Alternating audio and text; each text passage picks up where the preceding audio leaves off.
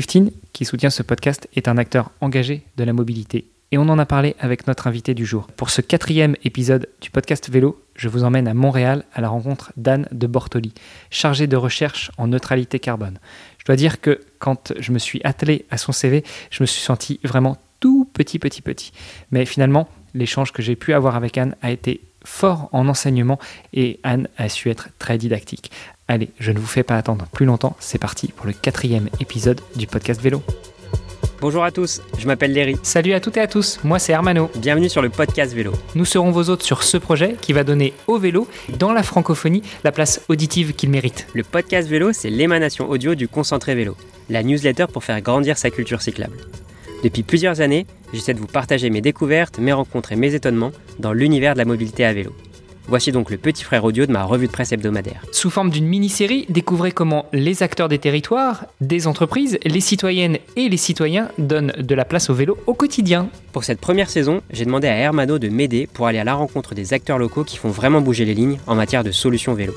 Vous découvrirez des femmes et des hommes, élus ou experts en matière de développement du vélo dans les territoires.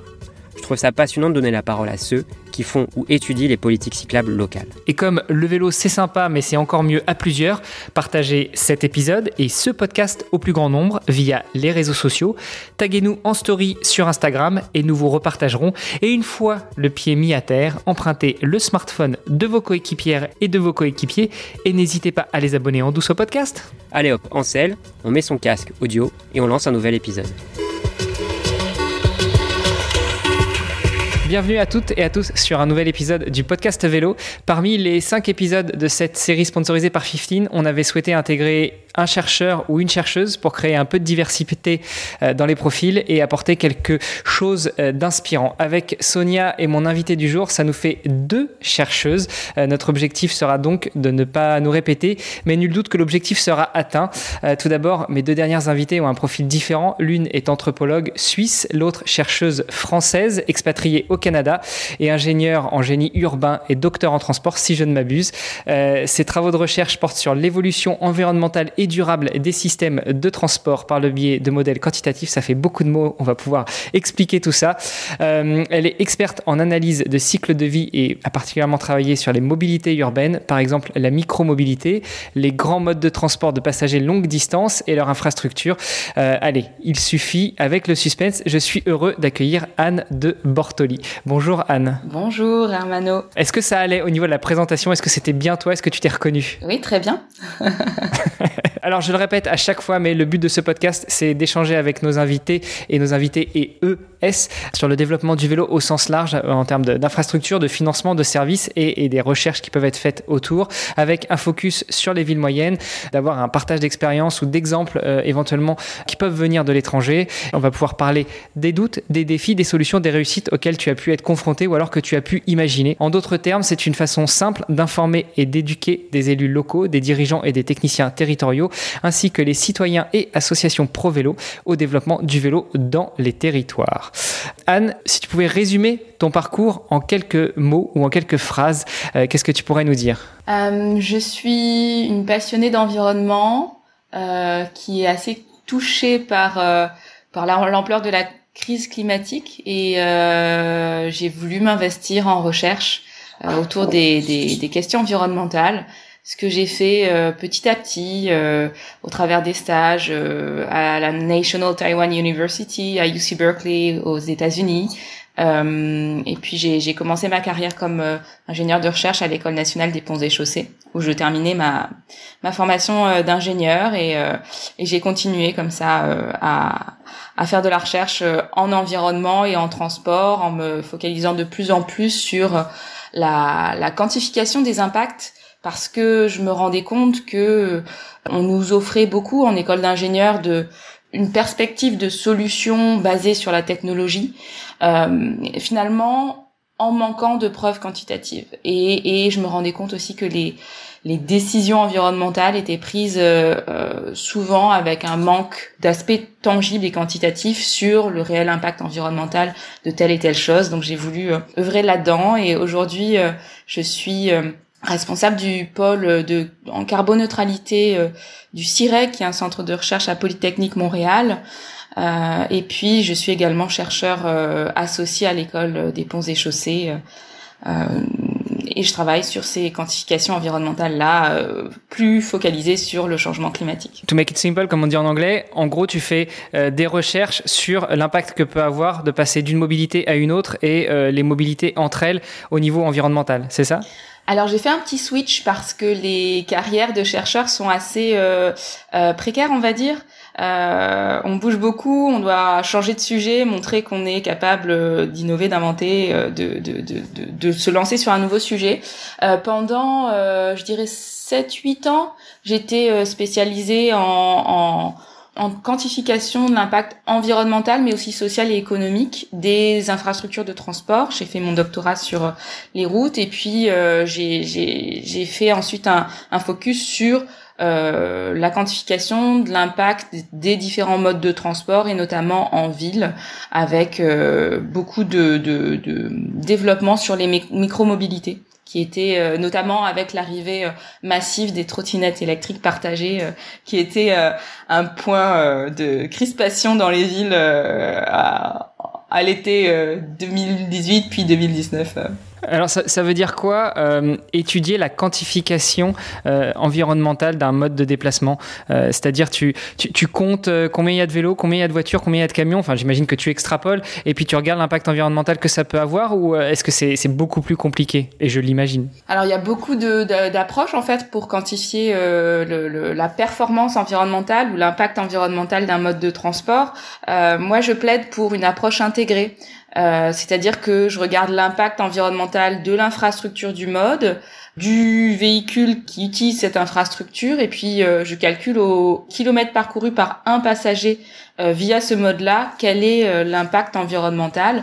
L'impact environnemental, c'est quelque chose en plus de multifacette avec plusieurs dimensions, c'est-à-dire qu'on a l'empreinte carbone qui est relatif aux émissions de gaz à effet de serre qu'on émet en utilisant un mode de transport, mais on a aussi euh, tout un ensemble d'autres euh, euh, catégories d'impact qui peuvent aller de la pollution de l'air, les particules fines, de l'impact aux écosystèmes en termes de, de, de, de toxicité pour les, le vivant autour de toi, autour des usines où on construit par exemple ton vélo, où on construit ta voiture, ton, ton, ton matériau pour construire ta route, ton acier pour ton rail, pour le ferroviaire, etc.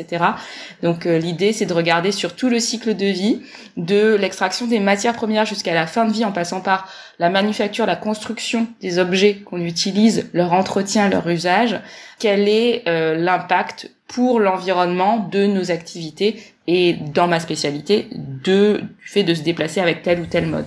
Et, alors, comment est-ce que tu fais pour mesurer, pour quantifier tout ça? Parce que j'imagine que tu te bases sur des données statistiques. Enfin, tu vas pas suivre la fabrication euh, d'une voiture à partir de l'extraction des matériaux jusqu'au recyclage euh, de la voiture en question. Donc, euh, comment est-ce que tu fais pour analyser tout ça? Alors, je, te, je prenais l'exemple d'une voiture. On peut prendre l'exemple d'un vélo, d'une trottinette, d'un vélo musculaire ou d'un vélo électrique.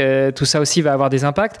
tu disais, il y a aussi une question, par exemple, particules fines qui sont rejetées. Alors, on imagine que quand on fait du vélo ou de la trottinette, hormis pour la construction et après pour la destruction ou le recyclage, on va pas émettre de, particules fines. Comment est-ce que tu fais pour mesurer, pour quantifier tous ces éléments-là? Alors, euh, les, les, méthodes de quantification sont développées depuis euh, plusieurs dizaines d'années maintenant dans une discipline euh, académique qui s'appelle l'écologie industrielle. Et donc on a euh, principalement deux outils. Euh, moi j'utilise l'analyse de cycle de vie. L'analyse de cycle de vie, donc euh, on a des, des, modèles, on a des bases de données qui nous permettent d'avoir une estimation, par exemple, de plusieurs milliers de processus industriels. ça peut être des services ou des produits. Et par exemple, je vais avoir accès à, en marché mondial, quand j'achète une tonne d'acier, euh, qu'est-ce que ça a coûté à l'environnement? Qu'est-ce qu'on a retiré de la nature en termes de, minerais, en termes de pétrole aussi, parce qu'on va avoir besoin de, transporter euh, le minerai, euh, de, l'extraire et de le, purifier. Euh, et puis en termes de rejet dans la nature, donc tout ce qui est polluant, que ce soit les, métaux lourds, les, les gaz polluants nocifs autour des sites de production, etc. Donc on a ces bases de données là. Ensuite, on fait notre recette. Euh, L'analyste en, ACV va regarder pour le service ou le produit qui m'intéresse, euh, qu'est-ce que j'ai consommé, qu'est-ce qui rentre dans mon système sur sa durée de vie, qu'est-ce qui sort. Et après, on a des méthodes de calcul qui sont issues de l'épidémiologie, de la physique, de la chimie, pour savoir bah, comment euh, les polluants ont pu se euh, déplacer, se répartir dans la nature, euh, dans l'air, dans les sols, euh, dans l'eau. Euh, quelles sont le, les, les, espèces vivantes qui ont été exposées et quel est ensuite l'impact final de cette exposition. Et pareil pour la consommation des ressources, on va regarder bah, par exemple quels sont les stocks en métaux critiques, en ressources euh, donc qu'on dit abiotiques, donc qui ne sont pas vivantes, mais aussi en ressources potentiellement renouvelables. Euh, combien on a puisé et quel est l'impact en termes de déplétion, donc de disparition de cette ressource-là? Bon, je pense qu'on a bien fait le tour un petit peu de, tes méthodes, de, non pas de calcul, mais, mais d'analyse, d'études, euh, les, axes vers lesquels tu fais des recherches. Tu as fait ces recherches sur quel territoire? Est-ce que au niveau euh, mondial ou est-ce que c'est spécifique à certains territoires? Alors j'ai commencé par étudier la mobilité à Paris. Et c'était déjà euh, un sacré challenge parce qu'on a quand même euh, plus d'une dizaine de, grands modes de transport qu'on utilise à Paris. Et puis après, donc j'ai continué mes recherches en faisant ce qu'on appelle des analyses de sensibilité pour extrapoler la performance environnementale d'autres modes dans d'autres contextes, euh, pour vérifier notamment la sensibilité de, de l'impact environnemental à certaines choses spécifiques. Par exemple, je me suis intéressée à c'était plutôt sur les trottinettes électriques, mais la, la réponse va, va être assez similaire pour le vélo, par exemple. Est-ce que du point de vue de l'empreinte carbone, le transport en fait de euh, ma trottinette électrique, mais pareil de mon vélo, va avoir de, de, l'espace de manufacture, de l'endroit de manufacture à la consommation pour une consommation européenne ou française, est-ce que cet impact-là est important sur le cycle de vie? Et j'ai montré que euh, donc si on a une production en Chine, qu'on consomme une trottinette électrique, alors ça peut être en Europe, mais j'ai regardé aussi pour euh, le Nord-Amérique, on ne va pas avoir un impact euh, très important euh, du transport de ce bien-là depuis euh, l'Asie jusqu'à nos marchés européens et américains, que ce soit par un combo de transport en camion-train ou en camion-tanker. en revanche, euh, il faut absolument éviter de, euh, de faire une commande rapide et de demander que son vélo ou sa trottinette arrive par avion parce que là en fait on peut euh, à peu près doubler l'empreinte carbone de son véhicule sur sa durée de vie. Bah, alors ça j'imagine que c'est en partant du, du postulat que on va mettre un vélo dans un avion. Mais si on considère qu'on met X vélos avec X passagers, euh, X autres colis, non, ça, diminue pas l'impact carbone? Non, non. Alors on regarde vraiment euh, l'impact. Alors il est calculé à la, tonne kilomètre de marchandises transportées. Euh, donc vraiment, si on regarde son, son, vélo qui fait euh, euh bah, 15, 20 kilos. Bon, moi je suis plutôt vélo hollandais hein, avec les, les, la masse, vous pouvez de, deviner. mais on, on, regarde un petit peu quel est l'impact donc de, de ce, cette petite part du tanker ou cette petite part de, de l'avion cargo utilisé par, euh, par son vélo. Euh, sinon, j'ai aussi regardé donc euh, en termes d'analyse de sensibilité, euh, un des points qui, qui intéressait beaucoup l'opinion publique, c'est la question de la micromobilité euh, électrique euh, et de la de la pollution de, de, du surplus d'empreintes carbone ou d'impact environnemental lié à au fait de, de, de voilà d'électrifier son son micro véhicule, que ce soit trottinette euh, ou, ou, vélo. Donc j'ai regardé tout ça. Euh, déjà, on voyait qu'en France, bon, le, le, mix électrique est assez euh, décarboné, c'est-à-dire qu'on a une empreinte carbone du kilowattheure euh, d'électricité consommée qui est à moins de 100 grammes de CO2 équivalent ce qui est assez assez faible. On arrive à descendre jusqu'à 20-25 grammes euh, dans certains pays comme l'Islande ou euh, euh, au Québec où on a beaucoup d'hydroélectricité. Mais en tout cas, c'est quand même très faible. Euh, si vous regardez en, en, Chine, on va avoir une empreinte carbone plus de dix fois plus importante que celle qu'on a euh, pour le mix électrique euh, euh, en France. Ce qui fait qu'en fait, alors déjà, cette consommation d'électricité pour le vélo électrique ou pour la trottinette électrique, dans ces pays-là au mix, au mix électrique décarboné, n'a pas un, une, un impact en termes d'empreinte carbone qui se voit. On va être à 1% de l'empreinte carbone euh, liée à cette consommation d'électricité là. Ensuite se pose la question de l'empreinte carbone ou l'impact environnemental de la production de la batterie. et ça, ça va être pareil pour tous les marchés en fait. Euh, que qu'on soit euh, à Lyon, euh, à Agen puisque je, je viens d'Agen, à Paris, à Aurillac, ça va être pareil. On va avoir une, une souvent une batterie qui vient de d'Asie.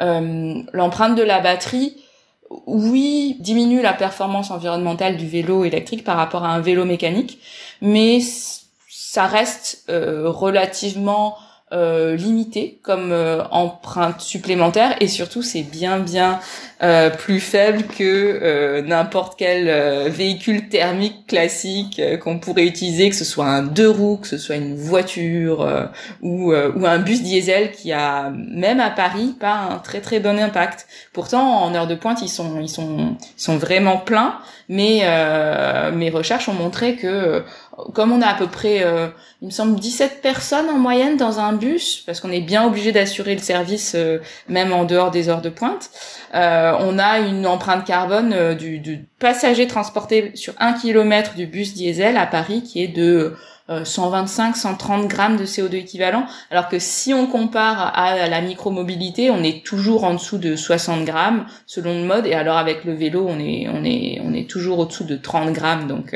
on est vraiment bien meilleur avec nos, nos micro-véhicules. Bon, sauf que euh, en termes de micro-mobilité, ça demande un petit peu plus d'efforts. Bon, peut-être moins sur la trottinette électrique, mais sur le vélo, qu'il soit musculaire ou électrique, il faut quand même un petit peu pédaler. C'est pour ça que, en même temps, euh, euh, ces micro-véhicules électriques, ils sont relativement inclusifs. Euh, et c'est pour ça qu'on, que même si euh, l'empreinte carbone n'est pas aussi bonne avec un, véhicule électrifié qu'avec un vélo musculaire, euh, moi je trouve que c'est une, excellente façon de rendre le, vélo plus accessible. Et puis aussi, euh, il y a tous ceux qui vont euh, au travail en vélo et qui, apprécient bien d'arriver un peu moins transpirant euh, euh, au travail, notamment quand il n'y a pas de douche du coup, j'allais te demander un petit peu quelles étaient les singularités des territoires que toi, tu as eu l'occasion d'étudier dans le cadre de tes recherches, euh, mais tu as un petit peu répondu à la question, c'est-à-dire que euh, que ce soit l'Europe ou l'Amérique du Nord, de manière générale, l'empreinte énergétique est, à peu près la même c'est un petit peu différent si on va dans certains pays comme, euh, comme en Chine par exemple, où là ça vient finalement du mode de production d'électricité. Oui, tout à fait. Moi toujours, j'étais sur les trottinettes électriques pour regarder ça, mais finalement, bon, l'impact va être euh, la sensibilité à, la qualité, on va dire, du mix électrique va être un peu moins forte pour le vélo électrique puisqu'il consomme moins qu'une trottinette électrique, mais ça va être un peu les mêmes tendances. Et donc, ce que j'ai pu observer, c'est que, par exemple, euh, si on utilise une trottinette électrique en Chine, à cause de l'empreinte carbone de l'électricité chinoise qui est donc à base de centrales thermiques, donc de charbon, qui est euh, dix fois plus impactante euh, ou plus qu'en France, on a un, une empreinte carbone qui, double en fait de la, de trottinette électrique. Et donc on peut penser que pour le vélo électrique, on va avoir peut-être plus 50, plus 70% d'impact euh, en Chine. Mais alors la Chine, c'est vraiment le cas extrême, c'est là où le, le, mix électrique est le plus carboné. En même temps, si on regarde certains espaces euh, aux États-Unis, certains États, euh, notamment le Texas, qui est encore un État bon très très fossile, euh, on a un mix électrique qui est aussi assez euh, assez carboné. Je sais plus, ça doit être du autour du 500 grammes, 400, 500 grammes de CO2 équivalent par kilowattheure consommé sur le grid on va aussi avoir euh, une empreinte euh, du vélo électrique un peu plus euh, un peu plus importante, sans doute plus 30% de l'impact par rapport à celui de la, la France. Bon après, il paraît qu'au Texas, il fait un peu plus chaud, donc on fait peut-être un peu moins de vélo.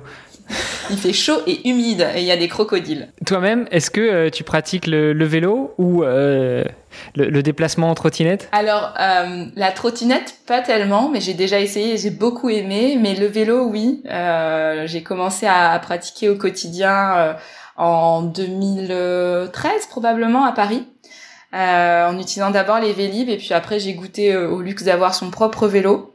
Ça demande de, de pouvoir s'affirmer dans les villes un peu Dynamique du point de vue du trafic, j'ai fait un post-doctorat en Grèce, dans la troisième plus grande ville qui n'est pas très connue, qui s'appelle Patras.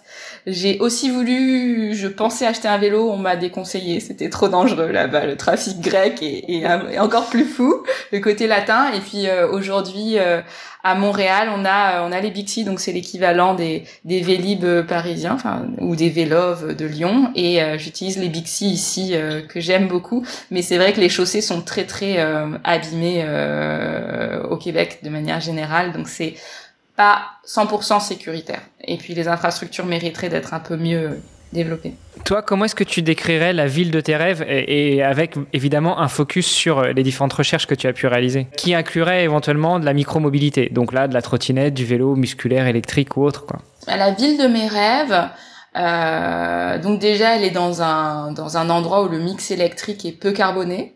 Comme ça, on peut avoir de, de, de, la mobilité électrique sans trop culpabiliser pour le climat. Des, un système ferroviaire qui permet de franchir les, les grandes distances qui est électrifié. Puis, euh, on a un, maillage plus fin, en fait, de différents modes de transport euh, qu'on peut utiliser euh, selon la météo. Parce que les recherches ont montré que c'est vrai, la micromobilité est plutôt utilisée quand il fait beau et puis quand il fait chaud. Euh, donc euh, c'est vrai que j'apprécie beaucoup euh, une ville où on a des micro véhicules partagés, notamment des vélos partagés qu'on peut utiliser, des, des, pistes cyclables sécuritaires. il faudrait aussi des, des bornes de, de, recharge électrique pour peut-être garder quelques véhicules au moins utilitaires dans la ville, type secours, etc. C'est une ville relativement piétonne et euh, peu bruyante, euh, avec euh, de la mobilité active et puis sinon du ferroviaire électrifié. Alors, si toi justement, dans cette ville ou dans, dans une autre ville, tu étais élu, tu commencerais par quoi pour développer la part modale du vélo sur ton territoire? Alors, c'est toujours la poule ou l'œuf. Dans la discipline, on voit beaucoup de chercheurs qui disent que on a vraiment besoin de travailler sur l'aspect sécuritaire des infrastructures, des pistes cyclables. On a montré, toutes les études convergent, que les utilisateurs des vélos ou des trottinettes en ville sont euh, des hommes euh, d'une trentaine d'années. Et il y a une sous-représentation des femmes euh, qui apparemment se sentent un peu moins safe dans cet environnement urbain.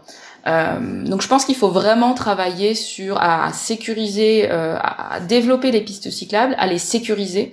Euh, c'est-à-dire que pour la plupart des usagers, ce n'est pas suffisant en fait d'avoir une, une, trace de peinture pour délimiter la chaussée et donner un semblant d'espace au vélo, parce qu'en plus ça demande quand même de l'éducation et du bon vouloir des automobilistes. Et il y a quand même encore des conflits euh, d'usage dans les villes autour euh, du vélo. Donc voilà, à la fois des infrastructures adaptées et puis aussi des feux adaptés. C'est-à-dire que euh, les villes qui donnent la priorité quand c'est possible au vélo, c'est quelque chose d'excellent parce que euh, à montrer également que le, vélo euh, est un mode de transport efficace, c'est-à-dire que on peut aller plus vite à vélo en ville qu'en voiture. On donne aussi l'envie à des nouveaux usagers de se joindre à ce mode de transport peu polluant. Pour ce qui est de l'accès des vélos aux femmes, moi je vous recommande un excellent podcast que je coproduis aussi qui s'appelle Vélotaf où j'ai donné la parole à beaucoup de femmes et justement euh, elles s'expriment un petit peu là-dessus et, sur pourquoi, notamment depuis le Covid, elles, sont venues ou revenues euh, au vélo. Toujours pour rester sur les villes, est-ce qu'il y a certaines villes, notamment dans le cadre des recherches que tu as faites, que tu penses certains élus devraient visiter pour euh, s'inspirer de la mise en place de systèmes de micromobilité et en particulier du vélo? Je vais donner l'exemple que tout le monde donne, hein, Amsterdam évidemment. Là-bas, euh, les, les, les, pistes cyclables sont tellement empruntées que ce sont des autoroutes à vélo. Et, et ça peut même poser la question de, euh, de la, la, place du piéton. Euh, tellement, tellement c'est, c'est le vélo est utilisé de manière générale en, dans les pays scandinaves. On a une, des beaux exemples de développement des infrastructures euh, pour les vélos et d'usage du vélo. Je pense qu'il ne faut pas visiter Patras en Grèce. Ouais, ça c'était un contre-exemple. Donc toi, pour toi, c'est vraiment la, ville euh, qu'il faut visiter pour s'inspirer de la mise en place d'une politique vélo ou d'une politique de micromobilité au sens plus large. C'est vraiment Amsterdam? Oui, je pense. Ton travail se concentre beaucoup sur l'empreinte environnementale des différents modes de transport sur l'ensemble du cycle de vie. On en a beaucoup parlé en, préambule de ce podcast. Je voudrais qu'on fasse un petit focus sur le vélo. Enfin, euh, j'aimerais surtout qu'on regarde un petit peu ton étude avec une comparaison entre les trottinettes partagées et les vélos partagés. Euh, on en a un petit peu parlé tout à l'heure, mais, mais quelle différence tu peux noter entre les deux modes de transport de, de micromobilité, euh, que ce soit sur l'impact environnemental, bien évidemment, mais aussi peut-être sur le, les modes d'utilisation, sur les facilités d'utilisation, et puis peut-être aussi sur les modes d'entretien, de maintenance pour les, les, les sociétés qui exploitent la location de ces outils. Alors, Peut-être que je prendrais la question comme ça. En fait, il y a principalement deux façons d'exploiter, on va dire, une, une flotte de micro-véhicules. Euh, on peut avoir des, des, des flottes euh, avec des stations et des flottes euh, en free floating, donc qui euh, qu'on peut des, des véhicules qu'on peut laisser n'importe où dans la rue. Et je pense que c'est une des caractéristiques qui va différencier euh, à la fois l'empreinte carbone liée à, au système et puis la façon d'avoir accès euh, au, au, service. Euh, L'avantage du free floating, c'est que on peut trouver euh, un vélo ou une trottinette partagée un peu partout dans la ville. Euh, c'est aussi un, un, inconvénient parce que ça veut dire qu'on n'a pas ses habitudes en station et qu'on ne sait pas si on va trouver un, vélo autour de nous. Et à l'inverse, euh, les, les micro-véhicules en station, les stations, euh, quand, une fois qu'on connaît un environnement, on sait où elles sont on sait à peu près à quelle heure on peut trouver un vélo ou à quelle heure il n'y en a plus aussi, euh, ou une borne d'attache. Euh, donc les, contraintes sont différentes. Ce qu'on peut voir, c'est que dans le fait d'être attiré ou de vouloir utiliser ou de choisir le, mode de transport de micromobilité euh, partagée, euh, l'accessibilité, la disponibilité du véhicule est un point important. Et ça, c'est plutôt euh, lié à la taille de, la flotte et à la gestion de flotte. Même quand on a des véhicules en free floating, on peut avoir des stratégies de réorganisation de la flotte dans la ville qui va aussi avoir un impact sur sur l'utilisation du service. Après, en termes d'empreinte carbone, la différence entre ces deux ces deux styles de, de, de gestion de flotte, le free floating ou euh, ou la station, c'est que euh, quand on a donc des micro véhicules euh, électrifiés en particulier, en station, on a le on a la, la charge qui est réalisée. Alors qu'en free floating, il va falloir aller chercher les véhicules les ramener dans un entrepôt ou dans un point de, de, de, de charge, de recharge, et puis les redispatcher dans la ville. Euh, et ça, cette gestion de flotte là, de, de, de free floating pour recharger les, les micro-véhicules électriques, a un impact carbone qui peut être important euh, selon comment est géré le ce service-là, euh, cette, étape, cette étape de euh, collecte et recharge de, de véhicules. Ce que j'ai montré, c'est que sur l'exemple encore une fois des trottinettes électriques partagées de première génération, à l'époque, les grands opérateurs avaient euh, un système de recours à des personnes en freelance, euh, aux auto-entrepreneurs. Euh, ces auto-entrepreneurs-là s'étaient professionnalisés et donc beaucoup d'entre eux avaient des, des vannes diesel et puis des entrepôts en, proche banlieue de Paris où charger les, trottinettes. Et en fait, l'impact carbone de cette gestion de flotte-là avec des vannes diesel et puis des entrepôts pas tout près du centre-ville faisait qu'on avait une, empreinte carbone doublée en fait de, de la trottinette euh, électrique. On était à 110 grammes de CO2 équivalent, euh, c'est-à-dire seulement deux fois moins que la, la, la voiture euh, personnelle, alors que c'est quand même un, un, véhicule en première génération, ça faisait 12 kilos. Donc ça avait un impact. Euh, ce, cette gestion de flotte coûtait 60 grammes de CO2 équivalent pour chaque kilomètre parcouru à trottinette. Et puis, euh, le recours aux auto-entrepreneurs a été euh, beaucoup critiqué dans la presse, euh, moins pour les questions environnementales que pour les questions sociales. Les grands opérateurs se sont tournés vers vers une, une gestion plus propre, plus raisonnable aussi de, de, de la gestion de flotte, ce qui est logique parce que c'était une économie émergente, un business émergent, donc qui avait besoin de, de d'atteindre une certaine maturité. Et aujourd'hui, la plupart des opérateurs en France, par exemple, ont des véhicules électriques comme ils utilisent ce, mix électrique peu carboné français, ça permet de réduire pas mal l'empreinte carbone du, de la gestion de flotte. Et puis certaines certaines entreprises ont des ce qu'on appelle des batteries amovibles. ce qui permet en fait, au lieu de charger tous les véhicules dans un gros véhicule de service, on peut juste changer la batterie qui est déjà rechargée et puis récupérer ces, ces batteries-là. Et on peut même, euh, certaines entreprises utilisent des vélos cargo pour gérer ces, cette flotte-là. Et dans ce cas-là, on a vraiment une empreinte carbone qui a beaucoup, beaucoup diminué euh, sur la gestion de flotte. Et c'est pareil pour les vélos électriques. Donc, selon dans quel pays on est, euh, quel est le mix électrique et puis comment on gère la flotte, on va avoir vraiment une empreinte carbone soit impactante de la gestion de flotte, soit peu impactante. Et puis, quand on compare donc au vélo en station, au vélo électrique en station, euh, oui, il faut produire la, la station, euh, ça prend de l'espace sur l'espace public, on a les bornes de recharge, euh, on a le totem client, euh, mais cet impact-là euh, sur le cycle de vie, de la même manière, je l'ai calculé, il est assez, il est, il est, très très faible. Alors je voulais justement réagir un peu par rapport à ce que tu disais sur le free floating, euh, puisque 15 sponsorise ce podcast et je voulais un petit aparté. Tu parlais de gestion de free floating avec des batteries amovibles, avec des vélos cargo quand il y a besoin de ramener les vélos à l'entrepôt, à l'atelier. Bah, chez 15, c'est ce qu'ils ont trouvé en fait comme solution aussi, c'est que euh, effectivement, euh, ils diminuent au maximum le nombre de, trajets pour aller chercher des vélos ou pour aller réparer des vélos, euh, puisqu'il y a un système d'autodiagnostic des vélos. ils ont, ils utilisent des vélos cargo pour, bah, s'il y a vraiment besoin de ramener des vélos à l'atelier, c'est le moyen de transport qui est privilégié. aussi pour se rendre vers les vélos et éventuellement changer les batteries si ça devenait nécessaire. voilà, 15 est un acteur engagé qui essaye d'avoir une, une gestion plus vertueuse de ses flottes et qui par contre a privilégié privilégier le vélo plutôt que les trottinettes parce qu'ils considèrent que l'impact environnemental justement de la trottinette est moins bon que celui du vélo.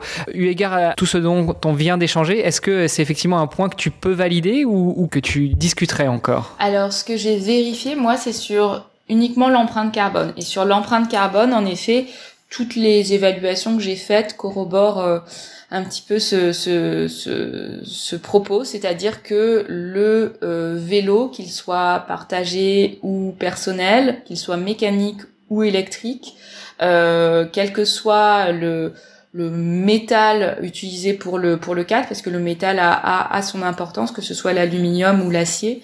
Euh, le vélo aujourd'hui a toujours une empreinte carbone plus faible que la trottinette électrique. Alors, modulo. Modulo, si on a une, une trottinette électrique personnelle qu'on utilise vraiment sur une, longévité kilométrique, un nombre de kilomètres élevé avant de, le, de la recycler, on peut avoir des empreintes carbone aussi bonnes que avec euh, avec certains vélos.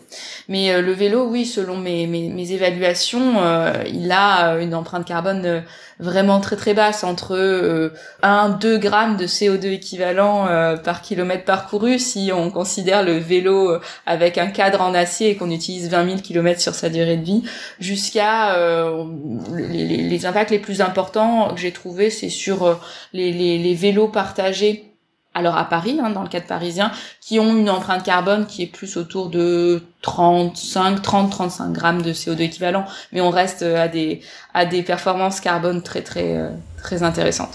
Tu parles justement de la trottinette personnelle. Est-ce qu'on peut faire un focus aussi sur les vélos euh, personnels? Tu dis que si on a un vélo avec un cadre en acier qu'on utilise environ 20 000 km pendant toute sa durée de vie, du coup j'en déduis que l'impact environnemental du vélo personnel versus les vélos en libre service, ces fameux VLS, va être bien meilleur aussi Ou est-ce qu'on a moyen d'optimiser aussi euh, l'impact environnemental des vélos en libre service qui sont, rappelons-le, partagés Donc il y a plus de monde qui monte dessus, il y a plus de trajets qui sont faits avec. Oui, il y a plus de maintenance. Oui, quand on parle de VLS électrique, il faut changer les batteries ou au moins il faut les recharger. Euh, tout ceci étant dit, est-ce que on arrive à avoir un impact aussi bon ou pas si mauvais que ça avec des VLS versus euh, des vélos privés? Alors déjà, euh, la réponse est oui. Le VLS est performant du point de vue carbone quand on le compare notamment à la plupart des, des modes de transport disponibles. Alors le vélo personnel, son empreinte carbone va dépendre de quel vélo on a. S'il est en aluminium, parce que l'aluminium a plus d'impact à, à, la production que l'acier, il va émettre plus sur son cycle de vie. Donc s'il y a des matériaux comme ça très très très carbonés, ça peut avoir un impact plus important. ensuite, si on achète un, un, super beau vélo avec des matériaux qui ont un contenu carbone, comme, comme on dit, assez élevé et qu'on l'utilise peu de kilomètres, euh, de la même manière, au kilomètre parcouru, il va avoir euh, une empreinte assez élevée. Euh, mais de manière générale, si on a des durées de vie euh, des vélos privés entre 15 000 et 20 000 kilomètres, ce qui est à peu près ce que j'ai réussi à calculer sur la base d'enquête, mais on a quand même un déficit euh, en termes de chiffres là-dessus, on a toujours des empreintes carbone entre 2 grammes et 12 grammes de CO2 équivalent au kilomètre parcouru en vélo personnel. En vélo partagé, on va être un peu plus élevé parce que on n'arrive pas à avoir des durées de vie aussi élevées. Après, est-ce que cette hypothèse des 15-20 000 kilomètres que, j'ai pu calculer est vraiment représentative de, l'usage moyen de la population? C'est à vérifier aussi. Mais en regardant, euh, en prenant ces chiffres-là pour le vélo personnel et puis en regardant les chiffres de durée de vie euh, des VLS, euh, auxquels j'avais accès en, France, en effet, sur le, le VLS, on est plutôt euh, à une empreinte carbone donc de 30-35 grammes de CO2 équivalent. Euh, mais encore une fois, c'est le VLS, il sert à quoi? Il sert à donner accès au vélo à des personnes qui n'ont pas leur vélo sur le moment ou qui n'ont pas de vélo. Et donc, si on considère que euh, le VLS permet l'accès au vélo sans l'acheter justement, euh, sans acheter un vélo pour l'utiliser seulement quelques centaines ou milliers de kilomètres, ou pour remplacer un mode de transport euh, plus impactant, euh, type ça peut être le taxi qui est le pire des modes de transport à Paris, 300 grammes de CO2 équivalent euh, par euh, kilomètre parcouru pour une personne, euh, le bus diesel ou le, deux roues non électrique, hein, le deux roues thermique, on va avoir un vélo partagé qui est très performant du point de vue carbone. Autre point, en fait, ce que j'ai montré, c'est qu'à Paris, le métro et le RER e ont une empreinte carbone très très basse. On est de l'ordre de 8-10 grammes de CO2 équivalent. Euh, ce n'est pas nécessairement représentatif d'autres euh, métros euh, ailleurs en France ou dans le monde, parce que ça dépend en fait, l'empreinte carbone va dépendre de du nombre moyen de personnes euh, à bord des voitures. Et c'est vrai qu'à Paris, euh, on est souvent euh, serré comme des sardines euh, aux heures de pointe, et même quand on est hors heure de pointe, il y a quand même du monde. Puis ça dépend aussi de, bah, en France, les, les, métros sont électrifiés, mais dans d'autres villes où les métros, où on a des équivalents de métros qui ne sont pas électrifiés, on peut, on pourrait avoir des empreintes carbone plus élevées. Donc voilà, tout dépend de à quoi on compare, qu'est-ce que ça remplace. Donc il faut avoir une, une approche, comme on dit dans notre discipline, conséquentielle tout ça me, fait réagir sur deux choses. Euh, la première, c'est que, euh, tu l'as dit, le, vélo en libre service permet à certaines personnes de se déplacer quand elles n'ont pas de vélo personnel, euh, soit sur le moment, soit parce qu'elles n'ont pas fait l'acquisition. Mais euh, c'est vrai qu'une des vertus du vélo en libre service, c'est aussi de permettre un, une remise en selle, un retour au vélo, euh, ou peut-être une découverte du vélo. à ce titre-là, j'imagine que ça permet aussi d'avoir un impact environnemental conséquent, puisque ce sont souvent des gens qui utilisaient d'autres modes de transport, qui utilisaient éventuellement la voiture et qui, pour le coup, découvrent ou redécouvrent le vélo et modifient complètement leur mode de consommation ou plutôt leur, mode, leur impact environnemental en termes de transport. Oui, alors tout à fait. Il y a tous ces effets indirects en fait de la mise à disposition de, de services partagés qui sont assez difficiles à, à quantifier, mais qui sont qui, qui sont bien qui sont bien là. Euh, nous, avec des, des, collègues, on a euh, on est allé interroger euh, euh, les gens dans les dans les rues de Paris en été 2019 euh, pour comprendre en fait qui utilisait les les trottinettes électriques partagées et dans quel schéma de mobilité euh, ou d'acquisition euh, de, des micro-véhicules, ça, cet usage euh, s'inscrivait? Et ce qu'on a mis en évidence, euh, c'est que euh, les personnes qui justement commençaient à utiliser ces, ces hum, trottinettes électriques partagées pouvaient passer souvent en l'espace de d'un an ou, ou deux à une acquisition. c'est-à-dire que donc le, le, le, service partagé est une porte d'entrée vers l'acquisition, une façon d'essayer de voir que bah, ça se passe bien, on peut utiliser ça au quotidien et, et de faire un achat plus raisonné ou un achat donc qui va qui va avoir une, une empreinte carbone plus basse que si on s'était trompé. On avait acheté un vélo parce qu'on pensait que que c'était euh, c'était euh, une solution adaptée à notre mobilité du quotidien et puis en fait on se rend compte qu'on on se sent pas bien, qu'on n'est pas qu'on se sent pas en sécurité. Donc c'est sûr que c'est c'est c'est un des effets indirects que on arrive à capturer euh, plus ou moins bien dans les enquêtes des usagers des, des systèmes de, de micro-mobilité partagée. Quand on utilise euh, dans les centres urbains assez denses en population euh, des véhicules à propulsion mécanique euh, avec nos jambes ou, ou des, des, véhicules électriques. dans les villes, on va avoir une, une, diminution de, de des émissions de polluants locaux et donc d'effets respiratoires. Parfois, cette pollution de l'air, là, on la déplace euh, dans le cadre des véhicules électriques, hein, que ce soit voiture ou, micro-mobilité. Euh, on a donc euh, une production des batteries qui aussi autour des sites des sites alors que ce soit d'extraction des métaux ou de production des, des, des, des batteries qui vont avoir des effets locaux sur la santé.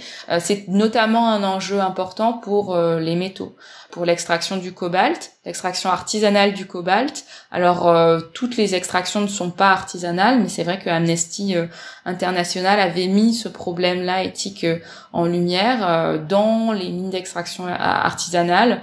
On peut avoir même des femmes et des enfants qui extraient le cobalt sans protection, de manière encore moins encadrée que dans les mines un peu plus grosses, avec des fuites aussi. Donc un impact direct pour les travailleurs qui sont exposés à, à, ces métaux, donc qui ont un effet euh, toxique hein, euh, à, à, long terme.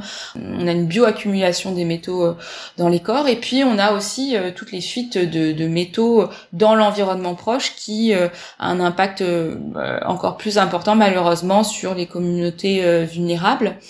voilà pour l'aspect déplacement des, des pollution, on va dire, ou des impacts environnementaux, euh, il y a aussi un effet indirect qui est euh, lié au fait que quand on a un service euh, de micro-véhicule partagé, dans certains cas, ou quand on achète son, son micro-véhicule, on peut régler ce qu'on appelle le problème du premier dernier kilomètre. C'est-à-dire que on peut vouloir prendre les transports en commun pour euh, euh, diverses raisons, dont la question environnementale. Euh, sauf que parfois, on a des problèmes d'accessibilité. Donc le premier kilomètre, on a du mal à le, parcourir pour accéder aux transports en commun. Et de la même manière, le, le, le, transport en commun ne nous amène pas forcément à notre point B, jusqu'à notre point B. Il peut y avoir le, le, problème du dernier kilomètre. Et donc, si on a soit son, son, son micro-véhicule à soi, qu'on peut embarquer à bord des transports en commun, ou alors si on a accès à une station quand on arrive, euh, quand on débarque des transports en commun pour arriver jusqu'à notre point B, euh, et ben justement le, le, service de micro mobilité euh, partagée ou notre notre micro véhicule a rempli euh, son rôle pour rabattre les usagers vers les transports en commun qui sont souvent plus performants que l'autosolisme en particulier, mais la voiture personnelle de manière générale. Ah bah, ça tombe bien, tu m'as fait une transition toute trouvée parce que je voulais qu'on aborde après le sujet de l'intermodalité. Juste avant, je voulais rebondir sur une chose que tu as dit quand on parlait des vélos personnels et des vélos en libre service. Tu disais que on constate que souvent le, vélo en libre service, donc le vélo partagé, est une bonne voie d'accès vers le vélo personnel et, ça permet de, passer à l'acte euh, d'achat après quelques mois, quelques années euh, de tests d'utilisation. Donc finalement, c'est peut-être ça la solution aussi pour les, collectivités, pour les villes qui se posent la question d'implémenter un système de vélo en libre service. Oui, ça vaut le coup parce que, ne serait-ce que sur l'impact environnemental, même si tout le monde n'utilise pas tout le temps le vélo en libre service, le fait que certains l'utilisent pour le tester va permettre peut-être de les, de les convertir justement à ces micromobilités et donc à les faire diminuer leur impact environnemental. Tout à fait. Et puis l'avantage des, des, des, systèmes comme ça de, de micro-véhicules, c'est que l'investissement en fait pour faire ce test, parce qu'en fait il faut tester, toutes les villes ont des dynamiques de mobilité différentes euh, selon les transports en commun à disposition, selon euh, l'organisation fonctionnelle de la ville, euh, qu'elle soit moyenne, petite, grande, les, les, dynamiques sont différentes. Donc l'avantage d'un système de, de, de micromobilité partagée, c'est que l'investissement pour faire le test de comment ça fonctionne dans ma ville, il, il n'est pas énorme. Et puis en fonction de comment ça fonctionne, hein, c'est en fait les politiques publiques on peut vraiment voir ça comme euh, des tests erreurs, tests erreurs, jusqu'à euh, optimiser le système en s'adaptant aux besoins de la population aussi, euh, ou en orientant, en nudgeant, comme on dit, vers des, des pratiques plus respectueuses de l'environnement. Mais c'est sûr que il faut faire le test et voir si ça permet à la fois de d'augmenter donc le, la mobilité active et via l'utilisation des services euh, partagés, puis voir si euh, justement ça, ça peut attirer euh, des, des nouveaux usagers à, avoir leur propre vélo. Alors, tu parlais tout à l'heure de l'intermodalité, justement, de pouvoir euh, utiliser ces services de micromobilité pour le premier kilomètre ou le dernier kilomètre. Alors, pour une fois, je préfère l'expression euh, anglo-saxonne consacrée du last mile ou du first mile parce que c'est peut-être un peu plus étendu encore que le premier kilomètre parce que des fois, on habite à plus d'un kilomètre, mais bon, on, a, on aura bien compris, c'est une expression. Euh, pour toi, quel bénéfice on peut attendre euh, de l'intermodalité? Alors, je pense au, au, vélo, train, vélo, euh, euh, trottinette, train, trottinette, vélo, train, trottinette, où, on voit dans l'autre sens, il y a, tout un, tas euh, de, possibilités et de combinaisons. Euh, donc, quels sont pour toi les bénéfices à en attendre? Les bénéfices, c'est évident. Quand on a des transports publics qui sont euh, qui sont performants du point de vue environnemental et il y en a la plupart le sont. Euh, encore une fois, peut-être à part le bus diesel ou les les, les, les transports en commun euh, thermiques, on va dire. Plus les, les gens euh, utilisent les transports en commun, moins il y a de monde euh, sur les routes, donc moins il y a de congestion aussi. Plus la demande est forte pour les transports en commun, euh, plus on peut améliorer l'offre aussi et donc avoir euh, une fréquence euh, des transports qui est attractive en fait puisque on va attendre moins longtemps son transport en commun. Et, donc le fait de, de, de, régler le problème du first and last mile va permettre justement de, de, générer tous ces effets bénéfiques mettre en, place cette dynamique là euh, ça va dépendre de combien c'est facile d'embarquer euh, son micro véhicule à bord. Euh, donc c'est sûr qu'il sans doute qu'il faut travailler sur sur ces facilités euh, pour embarquer euh, soi-même et son micro véhicule ça ça passe par à la fois l'accès au véhicule et puis ensuite où on met le micro véhicule dans le véhicule du transport en commun et alors justement, par rapport à ça, qu'est-ce que tu penses des exemples d'OV Fits euh, aux Pays-Bas ou de, euh, de Blue Bike euh, en Belgique qui justement permettent de disposer de stations de vélo en libre service directement en gare? Donc en gros, quand on arrive à la gare, on peut déposer un vélo prendre un train et repartir après avec un vélo dans une gare suivante. Alors, euh, je fais un focus toujours sur le vélo puisque le podcast s'appelle le podcast vélo, mais il n'y a pas que du vélo, il y a aussi la micromobilité. Euh, mais également, bah, euh, quand on se rend à la gare, on a une station près de chez soi, on va jusqu'à la gare, on dépose le vélo, etc. Donc, qu'est-ce que tu penses de, ces exemples euh, de d'OVFits et de Blue Bike qui permettent justement de régler ce problème du first mile et last mile? C'est euh, ce vers quoi il faut aller ça peut juste poser la question de, de, de l'heure de pointe qui doit être, euh, j'imagine, difficile à gérer. C'est-à-dire que tout le monde veut les, les vélos au même endroit au même moment. Euh, donc euh, bon courage aux opérateurs pour euh, pour régler ce, ce souci-là, mais en tout cas ils offrent des des, des, des solutions aux besoins en fait des usagers. Donc c'est très bien. Plus globalement, pour toi, euh, est-ce que le, développement des infrastructures et des services suffit à développer euh, la pratique du vélo ou des micromobilités de manière générale? Ou est-ce qu'il euh, il faut encore autre chose? Difficile à dire. vraiment, l'aspect sécuritaire pour l'adoption des, des micro-mobilités était euh, la caractéristique qui ressortait le plus de nos enquêtes euh, parisiennes. J'imagine que l'infrastructure ne suffit pas parce que malgré tout, même si on a des infrastructures euh, protégées, il y a toujours des, des, des, points de friction, des points où, où les différents usagers se, se rencontrent. Donc j'imagine que malgré tout, il faut un peu de temps. Peut-être pas tant que ça, mais un petit peu de temps pour pour éduquer tous les usagers euh, différents à, à partager l'espace public et à le rendre euh, plus sûr pour tout le monde. Euh, alors le, le, temps file, je t'avais promis environ une demi-heure, on est déjà à presque une heure d'interview, je vais bientôt te laisser partir. Pour toi, qu'est-ce qu'il faudrait pour aller justement encore plus vite, encore plus loin, faire encore mieux dans euh, la généralisation de l'utilisation des micromobilités? Je reviens toujours à l'infrastructure malgré tout. Infrastructure, euh, sensibilisation des automobilistes qui ont parfois du mal à, à partager l'espace sur lesquels ils ont été souverains pendant pendant longtemps et en même temps pour eux ça peut être un stress également de partager de l'espace avec euh, toute une multitude d'usagers. Euh, travailler sur ces sur ces aspects-là toujours de, de sécurité sensibilité éducation. Et si on faisait un focus justement sur les territoires sur les villes sur ces collectivités qui soit qui ont déjà mis en place euh, des politiques de, micromobilité partagée ou qui se posent la question de le faire, qu'est-ce qui manquerait à ton avis pour pouvoir justement aller soit jusqu'au bout de, la mise en place de ce type de service ou alors proposer un service qui soit encore plus plébiscité? Euh, En termes d'attractivité, c'est difficile pour moi de me, me prononcer. Euh, c'est sûr qu'il y a une réflexion, mais normalement ce sont plutôt les opérateurs de l'affaire sur euh, où je positionne euh, mes bornes et comment je, je balance, je gère mes, la disponibilité de mes véhicules.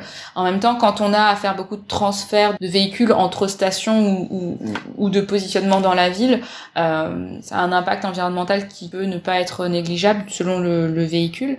Euh, moi, mon message, il serait plutôt autour de l'environnement, puisque c'est ma, ma, ma spécialité. Donc, plutôt que comment rendre le service plus plébiscité, c'est comment le rendre euh, meilleur du point de vue environnemental. Euh, J'ai l'impression qu'il faut quand même peut-être favoriser les, les stations plutôt que le free floating, ou alors regarder l'empreinte de la gestion de flotte de ces services en free floating. Et pour vérifier ça, en fait, euh, les autorités publiques demandaient des quantifications et demander des quantifications à des personnes qui savent bien quantifier, qui vont faire ça proprement. Euh, essayer d'être juste dans la comparaison des, des différents euh, services et puis vérifier que euh, si vous avez des, des, critères environnementaux dans vos appels d'offres pour sélectionner vos opérateurs, vérifier des hypothèses euh, des quantifications environnementales parce que quand on joue sur par exemple la durée de vie qu'on considère pour les véhicules, on joue sur un paramètre clé qui va vraiment avoir un impact euh, sur la, la, performance environnementale calculée de notre mode qui est importante. Donc euh, quantification environnementale pour comparer les modes, avec des évaluations de qualité et puis vérifier les, hypothèses sous-jacentes des modèles pour s'assurer qu'on choisit, qu'on s'oriente vers les meilleurs euh, systèmes euh, de mobilité.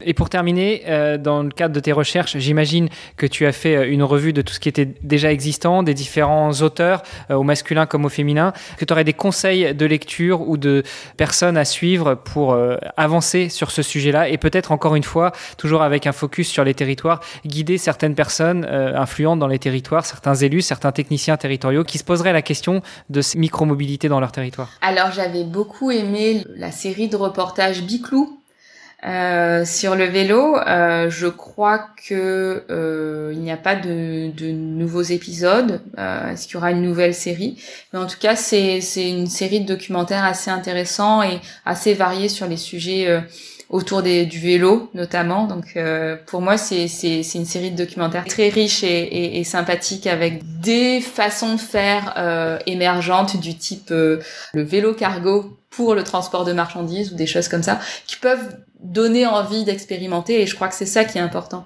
Expérimenter les, les de nouvelles façons de faire pour trouver quelque chose qui sera plus, plus performant euh, pour euh, nos futures décennies qui, euh, j'espère, seront suffisamment décarbonées pour nous permettre de rester sur Terre. Super, merci beaucoup Anne. Pour terminer, euh, où est-ce qu'on peut te retrouver sur les réseaux sociaux éventuellement si on souhaite en savoir plus sur toi, sur tes recherches ou prendre contact pour échanger encore avec toi sur ce sujet de la quantification euh, des, de, l'impact environnemental des micromobilités ou d'autres sujets sur lesquels tu travailles actuellement? Alors vous pouvez me trouver sur euh, Twitter où je suis très modérément active et puis sur euh, sur LinkedIn également où je poste de temps en temps et puis euh, régulièrement il y a quelques articles de presse euh, qui parlent de de mes quantifications environnementales. Merci beaucoup Anne, je te souhaite une très très bonne journée et puis euh, je te donne rendez-vous peut-être un jour à Montréal ou à Paris quand tu passeras euh, à Paris Tech et, euh, et puis sinon bah, on se croisera peut-être sur un, un, vélo partagé ou sur une, une trottinette en mode partagé. Avec plaisir Armano. à bientôt, ciao. Ciao.